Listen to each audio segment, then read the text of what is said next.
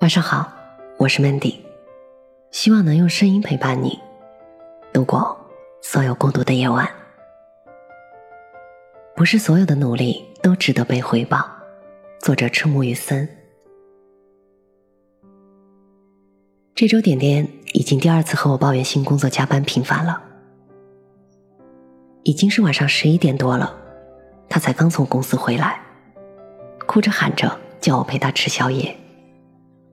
一盘小龙虾，就着一瓶啤酒，他激动的面色通红，口沫横飞，手舞足蹈的给我表演新上司开会是有多智障。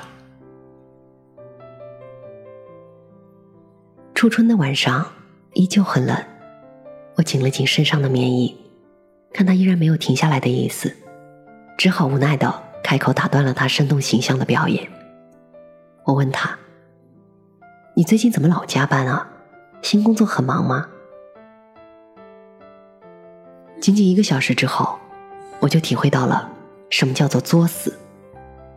我简直身体力行的深刻解释了什么叫做内壶不开提内壶。这个问题突然打开了他的口水闸。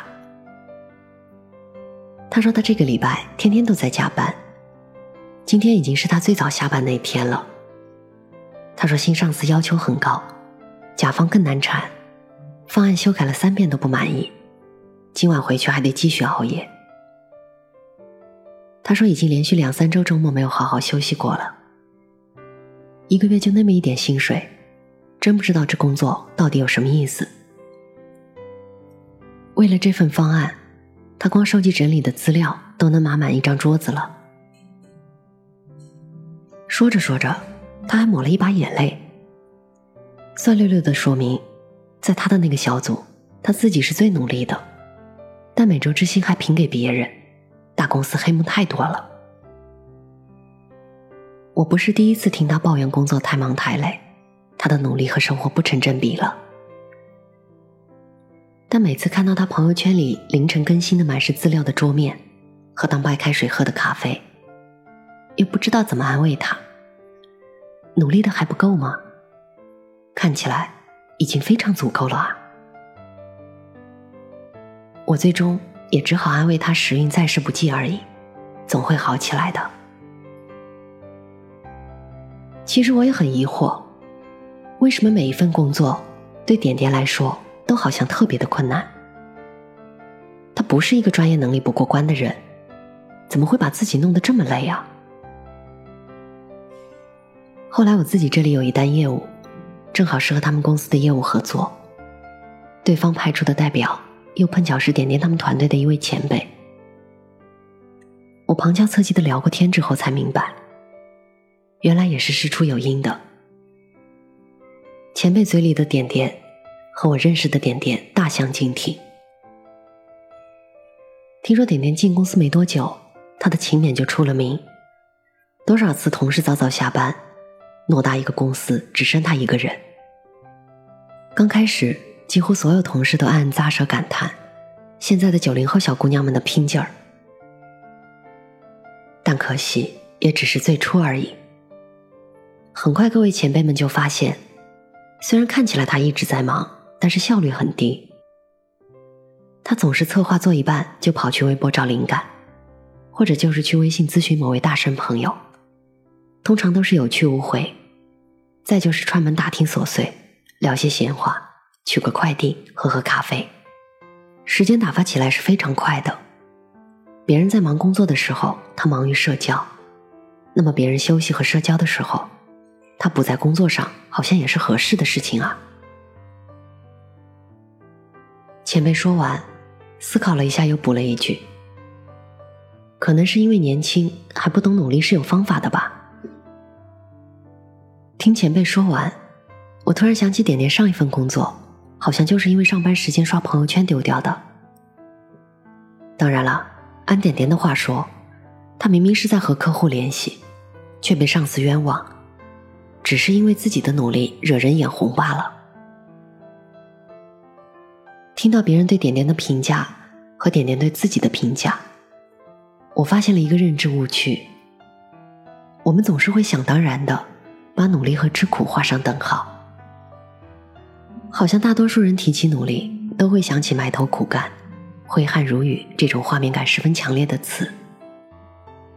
听说有人累死累活熬夜读书却挂科，有人不吃不喝拼命加班却无缘优秀。我们通常都会感叹，这些人吃了这么多苦，最后还是没能成功，亏了。可是这么仔细一想吧。他们吃的那些苦，难道都是因为不可抗力不得不吃的吗？其实我起初也喜欢这样，总是标榜自己多努力，却没有得到过价值相当的回报。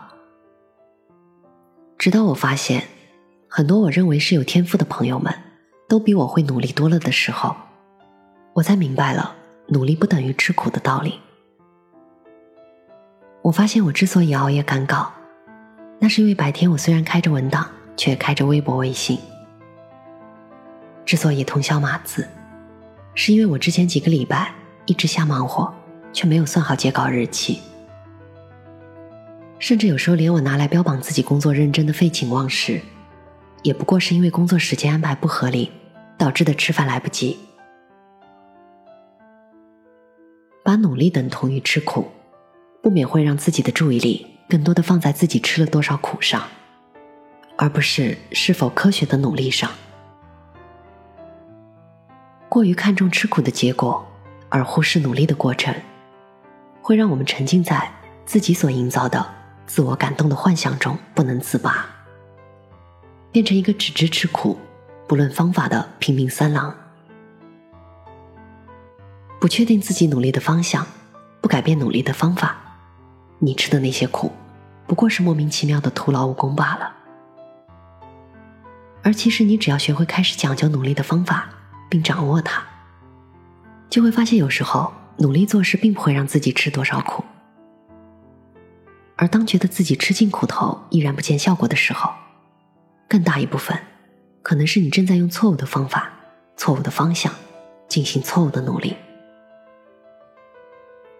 所以，千万不要轻易把失败和坎坷挫折。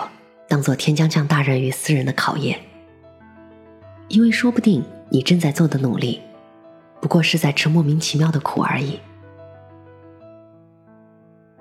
我是主播 Mandy，也是创业者 Mandy。在无数孤独的夜晚，我想用声音陪伴你，也想用其他方式守望你。幽默正是在这样的初心下诞生的。希望它能让你遇见相见恨晚的人。希望从此你的世界不再孤独。你也可以在幽默搜索我的 ID 一八个零找到我。